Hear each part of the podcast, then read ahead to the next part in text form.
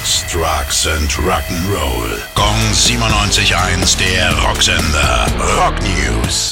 Die Scorpions haben sich den Europäischen Kulturpreis eingeheimst. Ausgerichtet vom Europäischen Kulturforum werden damit herausragende Leistungen von Kulturschaffenden gewürdigt. Die dazugehörige Gala findet immer in verschiedenen europäischen Städten statt. Dieses Jahr war sie in Bonn. Weitere Preisträger waren unter anderem Sängerin Katie Melua, Geiger David Garrett und der ehemalige Formel-1-Fahrer Nico Rosberg.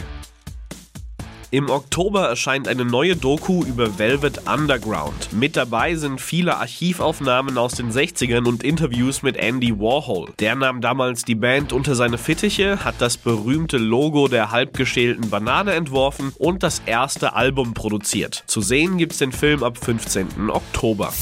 Gong 97.1, der Rocksender. Rock News. Sex, Drugs and Rock'n'Roll.